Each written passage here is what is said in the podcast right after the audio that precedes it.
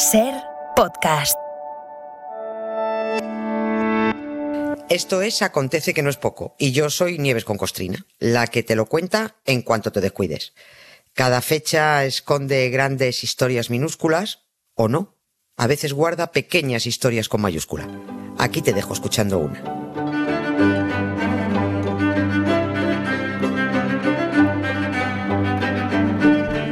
Siete y siete minutos de la tarde, seis y siete en Canarias. Nieves, hola, bienvenida. Hola, Carla, ¿cómo estás? Buenas ¿qué tardes. Tal? Muy bien, muy bien. Oye, no será la primera ni la última vez que descubramos pasajes de la historia que nos han hurtado, que nos han contado solo en parte, bueno, directamente que nos han escondido. Los hay incluso muy graciosos por lo ridículo. Pero esto de hoy de gracioso no tiene nada, ¿eh? porque, joder, hubo un montón de muertos de por medio, de los que al principio, por cierto, casi nadie se enteró. Al menos ahora ya se sabe exactamente lo ocurrido hace 64 años, que podría ser como titular la tragedia franquista de Ribadelago, o la tragedia Sí. de Ribadelago en pleno franquismo. Sí, sí, eh, de cualquiera de las maneras sirve, ¿no? Porque eso es a lo que vamos hoy, a contar una bonita historia franquista, dicho con toda la ironía posible, ¿no? Está pasada de fecha porque es un recuerdo de, de lo que ocurrió un 9 de enero, pero bueno, da igual, ¿no? A orillas del bonito lago de Sanabria, en el bonito noroeste de la provincia de Zamora, hay una bonita pedanía con muy poquitos vecinos censados que se llama Ribadelago Nuevo. Hasta hace nada se llamaba oficialmente Ribadelago de Franco. ¿eh? Y antes de que este canalla matara al 27% de los vecinos, se llamaba Ribadelago, así, a secas, ¿no? Para esto sirve también la memoria democrática, ¿eh? para poder borrar el nombre, y lo voy a decir con todas las letras del cabrón, que pese a ser el responsable de la muerte de 144 personas, ordenó que ese pueblo llevara su apellido mediante un decreto en donde declaraba que ese pueblo era adoptado por el caudillo, ¿no? No se puede ser peor gente, ¿no? Y así era, cuando, es que cuando el caudillo adoptaba un pueblo, bueno, pues le ponía su nombre, ¿no? Y lo que ocurrió aquel 9 de enero de 1959 es que reventó la presa del río Tera porque estaba mal hecha. Y estaba mal hecha eh, porque, total, si eso reventaba, Dios no lo quisiera, pues los afectados iban a ser un puñado de vecinos de un pueblo perdido por ahí, por Zamora, ¿no? Eh, pero es que resulta que Dios quiso que reventara la presa y quiso que el pueblo de Riva del Lago fuera arrasado por las aguas en 15 minutos y quiso que murieran 144 de sus 532 vecinos, ¿no? Y quiso también que los cadáveres de 116 de ellos aún permanezcan ahí abajo, en el fondo, hundidos en el lodo del turístico lago de Sanabria, ¿no? ¿Qué quieres que te diga? Dios los tenga en su gloria, como a Franco. Hombre. Porque es que lo, lo que pasa es que Dios no diferencia churras de merinas, ni víctimas de asesinos.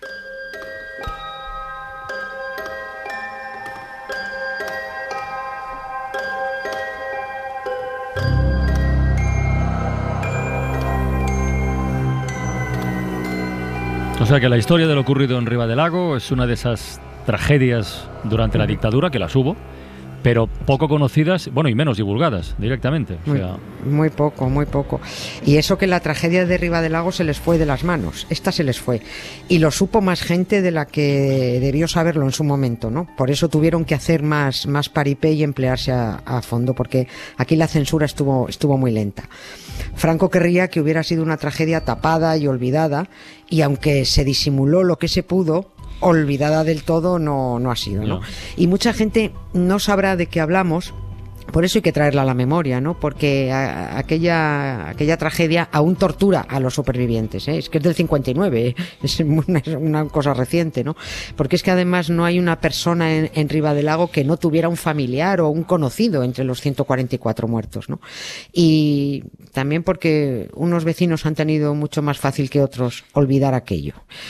Otros solo han sido víctimas de los engaños, las mentiras y, el desamparo. Que menos que nos preocupemos por conocer la historia, no tener una ligera idea. La presa del río Tera fue, fue la primera que se le rompió a Franco. A este que le gustaba salir constantemente en el nodo, inaugurando presas, embalses, pantanos, que le encantaba esto. Siempre había una cámara, ¿no? Y que siempre había al lado un obispo bendiciendo todo, ¿no? Pero cuando le reventaban, oye, disimulaba ni cámaras ni nada. Tragedias como esta de Ribadelago eh, en el 59 o como la de 1944 en Torre del Bierzo, en León, ¿No? cuando chocaron dos trenes. ¡Uh! Esto fue tremendo. Murieron alrededor de 500 personas. Ni una cámara. Se prohibió todo, que no se viera nada de aquello. O como la que hasta ahora es la mayor tragedia laboral de España, con 60 trabajadores muertos en, en las presas de Monfragüe, en Cáceres pues es, todo esto era mucho, no podía ocultarse del todo porque eran demasiado gordas, ¿no? Pero sí podían disimularse, se ponía la maquinaria en marcha y se disimulaban, o se podía señalar a otro como culpable, o tapar el nombre de grandes familias y grandes empresas responsables, ¿no? De esta que acabo de mencionar, de los 60 trabajadores muertos de Monfragüe, se taparon eh, para, se taparon para que los apellidos de los poderosos franquistas de la familia Oriol, propietaria de Hidroeléctrica, o Iberdrola, y la no menos poderosa familia Aguirre, propietaria de Agromán, hoy ferrovial, pues para que esta gente no, no se vieran manchados de sangre, ¿no? Y del accidente de tren que mencionaba, el de Torre del Bierzo, pues ahí acusaron a los maquis a los guerrilleros antifranquistas de, de, haber perpetrado un atentado, ¿no? Todo, pero todo esto se tapó. Qué barbaridad. Qué barbaridad. Oye, ¿y lo, y lo de hoy qué comentas? Lo de la tragedia de Riva del Lago, ¿por, ¿por qué no pudieron taparla igual, ya puestos? Porque, a ver, la prensa eh, franquista hizo lo que pudo, mm, los cómplices, ¿no? Pero la censura tardó en ponerse en marcha, por lo que decía. Un ejemplo práctico, como no, del periódico franquista ABC.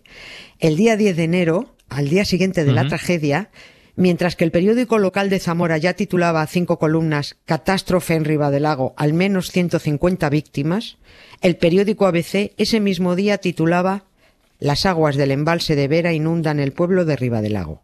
Este era el título. ¿eh?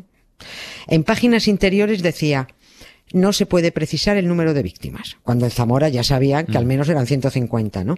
Eso sí, esto es lo gracioso, ahí está todo lo que estoy contando es la hemeroteca, por supuesto, tengo la página. El franquista y católico ABC eh, destacaba en un sumario que afortunadamente, y esto es, eh, lo pongo entre comillas, el párroco pudo salvar con el agua al pecho el sagrario. Cierro las comillas, ¿no? O sea, los vecinos ahogándose y el cura salvando el negocio. Eh, pero aunque el ABC mintiera a sus lectores con tal de echar una mano a, Franco, el asunto ya había trascendido, ¿no? Y puesto que ya se conocía la tragedia, ahora la dictadura lo que tenía que hacer era el paripé de lo bien que lo iban a solucionar todos, ¿no? Lo que se llama, pues una, tenían que hacer una propaganda en positivo, ¿no? Pues venga, vamos a tirar de solidaridad española, que con los otros casos que he contado no se hizo.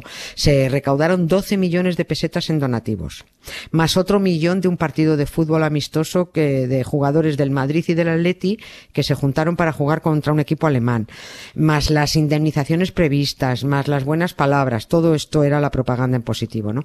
Pero claro, estamos hablando del franquismo, de la ultraderecha, y a río revuelto, pues ganancia de pescadores. Unos trincaron lo suyo y lo de los demás.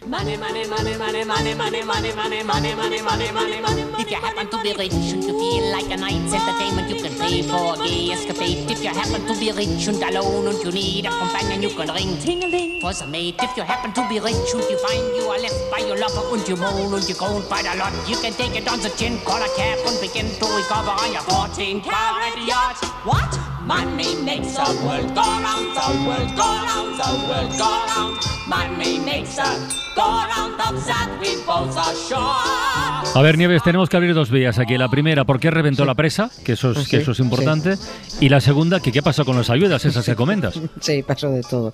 Bueno, vamos con la primera, lo de la presa. El, dicho técnicamente, la presa revienta porque la instalación tenía graves deficiencias estructurales como consecuencia de una mala construcción. Esto, esto es lo, oficial, ¿no? Dicho a las claras, pues que todo estaba mal hecho desde el principio. Las capas de hormigón según contaban los propios trabajadores que estaban allí, que lo iban avisando, no fraguaban unas con otras. Se fueron poniendo parches a todos los agujeros. Los contrafuertes no estaban cimentados. Los materiales eran malísimos. La obra se hizo con prisas, ¿no? En cuanto se llenó de agua por primera vez, pero la primera, ¿eh? ¡Pum! La presa reventó. Pero lo más grande que dijo Franco que comparte guionista con el alcalde de Madrid, no es que estuvieran mal hechas las obras, es que estuvo lloviendo mucho los días previos. Eso fue lo que se dijo, ¿no?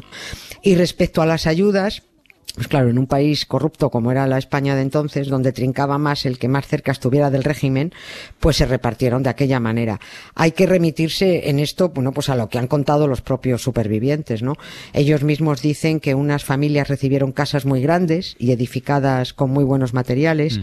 y a otras les entregaron pues casas cochambrosas que además les hicieron pagar, que no fueron gratis. Mm, cuentan también que todos los millones de las donaciones de los españoles y del partido de fútbol, pues que no llegaron arriba del lago. Y que esas indemnizaciones se fijaron como si los muertos fueran cabezas de ganado, que eran 90.000 pesetas por hombre, 60.000 pesetas por mujer y 25.000 pesetas por niño. ¿no? Pero estas cifras luego se rebajaron, a unos se les regateó, a los más pobres, y a, a, se da casos que algunos ni cobraron. Y luego hubo algunas familias que, como cuentan en Riva del Lago, prosperaron sospechosamente de la nada a partir de la tragedia no entienden qué pasó ahí, ¿no? Esto no dejó un sentimiento de unidad en el pueblo, ni muchísimo menos, al contrario, trajo mal rollo porque unos se quedaron con mucho y muchos recibieron entre poco y nada, ¿no? De los millones recaudados por las donaciones, bueno, es que la mayor parte se quedó en el camino y, lo poco que llegó se quedó en manos de unos pocos, ¿no? Contaba un vecino al, al país, al diario El País hace años, de cuatro partes, arriba del lago llegó media. Las otras tres partes y media debieron quedarse por el camino. Oye, ¿y de los responsables de las obras hubo mm, eh. alguna consecuencia? ¿Se depuraron responsabilidades? ¿Algo? Eh, nada. Hubo un juicio que podríamos calificar de hasta de simpático, ¿no? Yo qué sé. Eh, eso te hace pensar que cuando surgen ahora esos escándalos con jueces atornillados al, poder, ¿no? Y tan cercanos a la ultraderecha, pues claro, cosas como esta te hacen, te hacen entenderlos, ¿no?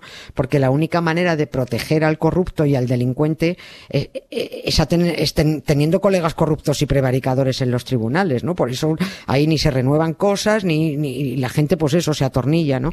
La audiencia de Zamora juzgó a los directivos de la hidroeléctrica Moncabril, que esta era la que estaba, la que construyó la prensa, y les condenó a un año de cárcel menor por imprudencia temeraria. Ninguno entró en prisión, por supuesto. Todos siguieron, siguieron a lo suyo.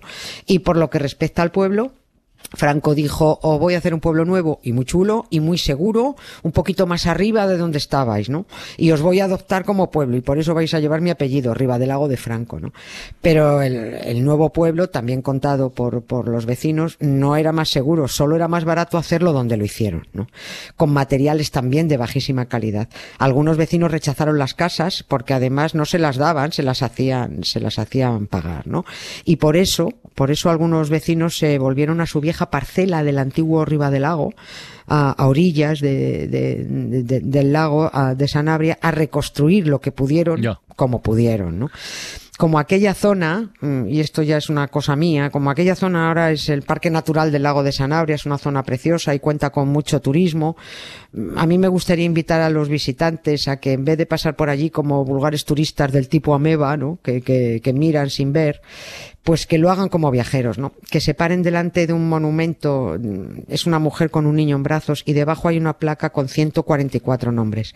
Son los 144 muertos que una heladora noche de enero se llevó por delante una masa de agua descontrolada.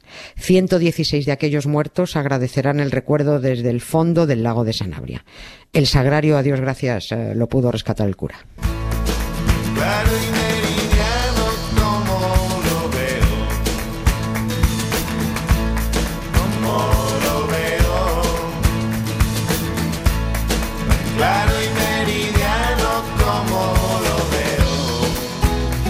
Claro y meridiano, efectivamente. Nieves con Costrina, hasta mañana.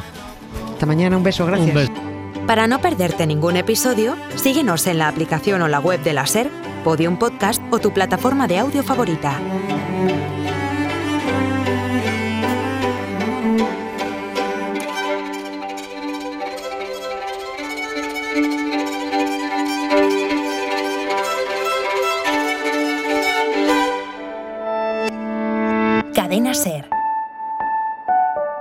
La radio.